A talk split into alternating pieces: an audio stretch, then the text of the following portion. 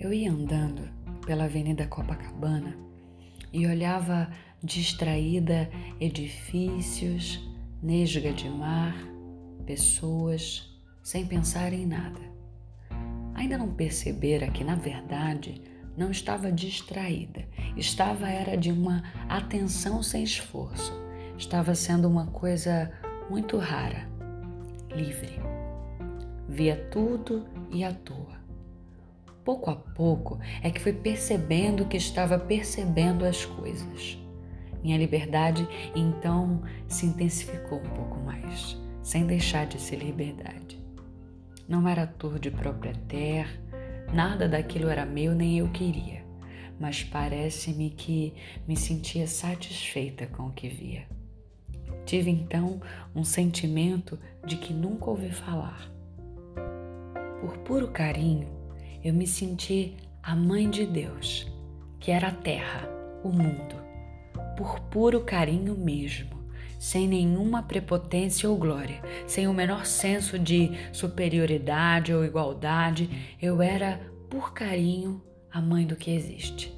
Soube também que se tudo isso fosse mesmo que eu sentia e não possivelmente um equívoco de sentimento, que Deus, sem nenhum orgulho e nenhuma pequenez, se deixaria acarinhar e sem nenhum compromisso comigo ser-lhe-ia aceitável a intimidade com que eu fazia carinho.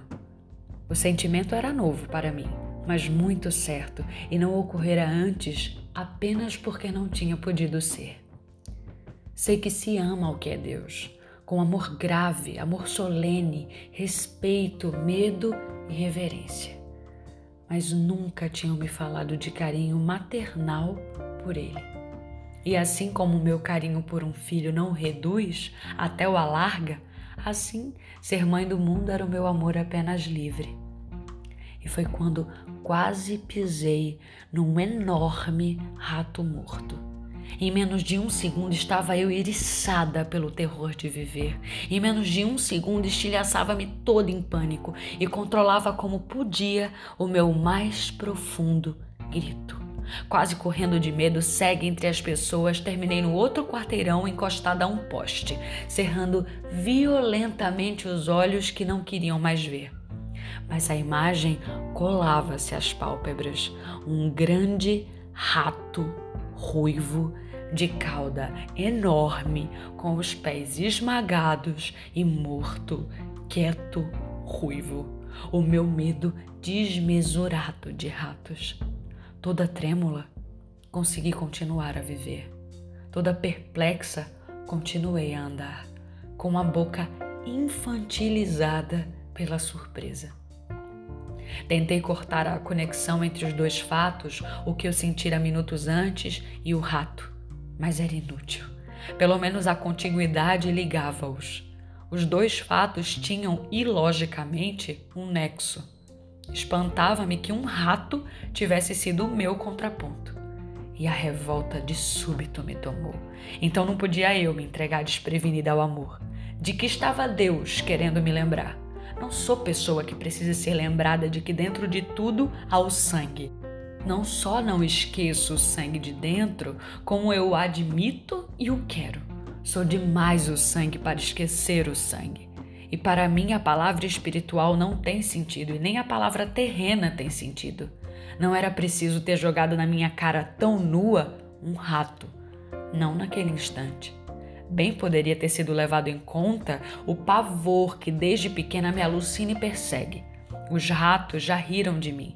No passado do mundo, os ratos já me devoraram com pressa e raiva. Então era assim? Eu andando pelo mundo sem pedir nada, sem precisar de nada, amando de puro amor inocente Deus a me mostrar o seu rato? A grosseria de Deus me feria e insultava-me. Deus era bruto. Andando com o coração fechado, minha decepção era tão inconsolável como só em criança foi decepcionada. Continuei andando. Procurava esquecer, mas só me ocorria a vingança. Mas que vingança poderia eu contra um Deus todo-poderoso, contra um Deus que até com um rato esmagado podia me esmagar? Minha vulnerabilidade de criatura só.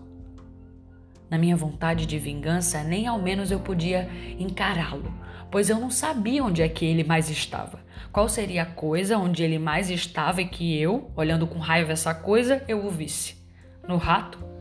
Naquela janela? Nas pedras do chão? Em mim é que ele não estava mais.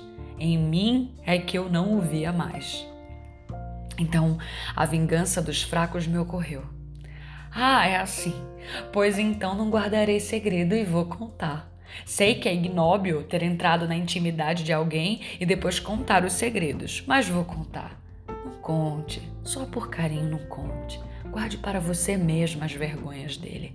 Ah, mas vou contar sim. Vou espalhar isso que me aconteceu. Dessa vez não vai ficar por isso mesmo. Vou contar o que ele fez. Vou estragar a sua reputação. Mas quem sabe foi porque o mundo também é rato. E eu tinha pensado que já estava pronta para o rato também. Porque eu me imaginava mais forte. Porque eu fazia do amor um cálculo matemático errado. Pensava que, somando as compreensões, eu amava. Não sabia que, somando as incompreensões, é que se ama verdadeiramente. Porque eu, só por ter tido carinho, pensei que amar é fácil. É porque eu não quis o amor solene, sem compreender que a solenidade ritualiza a incompreensão e a transforma em oferenda. E é também porque sempre fui de brigar muito. Meu modo é brigando. É porque sempre tento chegar pelo meu modo. É porque ainda não sei ceder. É porque no fundo eu quero amar o que eu amaria e não o que é. É porque ainda não sou eu mesma e então o castigo é amar o mundo que não é ele. É também porque eu me ofendo à toa. É porque talvez eu precise que me digam com brutalidade, pois sou muito teimosa. É porque sou muito possessiva. E então me foi perguntado com alguma ironia se eu também queria o rato para mim. É porque só poderei ser mãe das coisas quando puder pegar um rato na mão. Sei que nunca poderei pegar num rato sem morrer de minha pior morte. Então, pois, que eu use o magnificar quem tu as cegas sobre o que não se sabe nem vê, e que eu use o formalismo que me afasta, porque o formalismo não tem ferido a minha simplicidade, sim o meu orgulho, pois é pelo orgulho de ter nascido que me sinto tão íntima do mundo. Mas este mundo que eu ainda extraí de mim de um grito mudo. Porque o rato existe tanto quanto eu. E talvez nem eu nem o rato sejamos para ser vistos por nós mesmos. A distância nos iguala. Talvez eu tenha que aceitar antes de mais nada esta minha natureza que quer a morte de um rato. Talvez eu me ache delicada demais apenas porque não cometi os meus crimes. Só porque contive os meus crimes, eu me acho de amor inocente. Talvez eu não possa olhar o rato enquanto não olhar sem lividez esta minha alma que é apenas contida. Talvez eu tenha que chamar de mundo esse meu modo de ser um pouco de tudo. Como posso amar a grandeza do mundo se não posso amar o tamanho de minha natureza? Enquanto eu imaginar que Deus é bom só porque eu sou ruim, não estarei amando a nada. Será apenas o meu modo de me acusar eu, que sem nem ao menos ter me percorrido toda, já escolhi amar o meu contrário e ao meu contrário quero chamar de Deus. Eu, que jamais me habituarei a mim, estava querendo que o mundo não me escandalizasse. Porque eu, que de mim só consegui foi me submeter a mim mesma, pois sou tão mais inexorável do que eu, eu estava querendo me compensar de mim mesma com uma terra menos violenta que eu porque enquanto eu amar a um Deus, só porque não me quero, serei um dado marcado e o jogo de minha vida maior não se fará. Enquanto eu inventar Deus, ele não existe.